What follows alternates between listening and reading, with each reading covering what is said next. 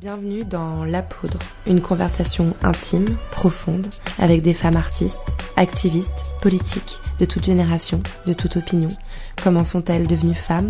Comment habitent-elles leur corps de femme Que pensent-elles? Écrivent-elles? Je suis Lorraine Bastide et aujourd'hui je reçois Rebecca Zlotowski.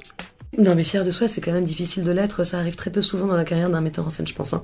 Fier de soi, ça c'est vraiment le jour où ça arrive, on est, on est, on appelle, on écrit une carte à ses grands-parents. Il fallait commencer par quelqu'un, et ce quelqu'un, tout de suite, j'ai voulu que ça soit Rebecca Zlotowski. Pas seulement parce qu'elle est l'une des plus brillantes personnes du cinéma français aujourd'hui, mais aussi parce que c'est une amie. C'est bien une amie pour enregistrer son premier podcast. C'est bienveillant, c'est facile. Le féminin m'intéresse, la femelle ne m'intéresse pas. Et puis elle a dit oui tout de suite. Et là, le stress. J'ai pas dormi de la nuit. J'ai potassé comme une tarée sa filmographie. Je suis arrivée le matin, la boule au ventre, la voix enrouée parce que bien sûr je faisais une bronchite. Et puis, elle est arrivée dans la chambre de l'hôtel Providence avec son sourire de Joconde, sa voix de fumeuse. Ça, fait hyper MLF, tu sais. Et tu penses que ouais. c'est nana qui se connaissent pas du tout. Et tu crois que quand et je me suis détendue. Et nous avons eu la discussion que j'avais toujours rêvé d'avoir avec elle, une discussion de femme sur le fait d'être femme. La poudre, quoi. Pendant l'interview, on s'est vous voyez. On aurait peut-être dû se dire tu. En tout cas, vous vous apprêtez à écouter le tout premier épisode de La poudre jamais enregistré. Avec Rebecca, nous avons parlé de deuils impossibles, de premières règles et d'actrices porno. Je vous suis, les amis. Euh, c'est parti. Rebecca Zlotowski, je suis très heureuse que vous fassiez partie des premières invitées de La Poudre, parce que j'ai une grande admiration pour vous en tant que réalisatrice et scénariste et parce que je vous connais depuis longtemps. Et mhm. en réalité, vous m'impressionnez depuis longtemps. Je crois que c'est ce rouge à lèvres rouge que vous portez tout le temps, depuis que je vous connais, et que vous portez d'ailleurs aujourd'hui. bon, j'en change un rouge à lèvres. Là, il est plus orangé, ça dépend. La première scène de votre premier long métrage, Belle Épine, en 2010, ce sont deux femmes qui se déshabillent mhm. face à une femme. Et votre dernier film, Planétarium, qui met en scène deux héroïnes, euh, de médium incarné par Nathalie Portman et Lily Rose Depp. C'est aussi un film qui met en scène des femmes. Est-ce que votre cinéma est féminin? Ça, c'est vraiment, je pense, euh, c'est difficile quand on est une femme qui fait des films.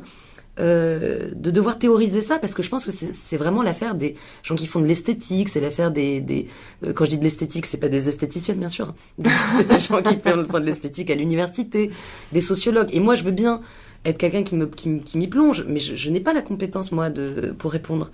Donc est-ce que mon cinéma est féminin parce que parce en tout que cas, il passe le test de Bechdel ah, c'est vrai ouais. Ah, c'est vrai. Il est très simple, ces trois questions. Hein. Vous connaissez les trois questions. Non, mais je suis hein. contente qu'il le passe parce que bah, peut-être vous voulez les rappeler. Euh, bah, Les trois questions, c'est est-ce qu'il y a deux femmes avec un rôle important? Est-ce qu'elles se parlent entre elles? Et est-ce qu'elles parlent d'autre chose que d'un homme? Ouais. Il y a que ça bon, pour le test. Ce sont les trois seules questions et il y a très peu de films alors qui je, le test. Eh ben oui, mais je flippais parce que j'avais pas l'impression et ça c'est autre chose, j'avais pas l'impression que alors il y a une question de qu'est-ce que c'est que le féminin, qu'est-ce que c'est que le féministe, qu'est-ce que c'est bon tout ça c'est hein, on est vraiment on va mettre les mains dedans.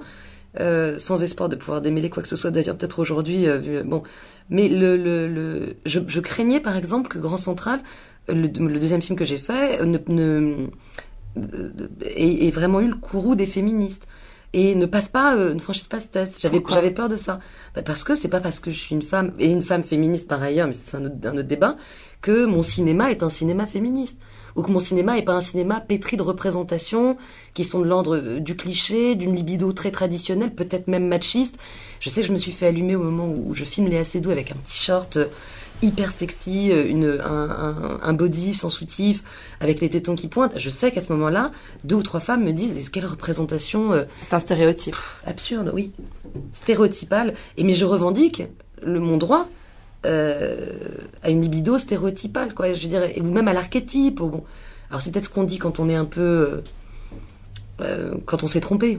quand on se trompe ou qu'on fait un truc banal, on peut dire oui, c'est de l'archétype. Alors voilà, bon, c'est tout de suite des mots, mais non pour, pour le, c'est peut-être de l'archétype pour du stéréotype, mais moi, bon, voilà, j'ai l'impression que j'ai envie de me sentir libre.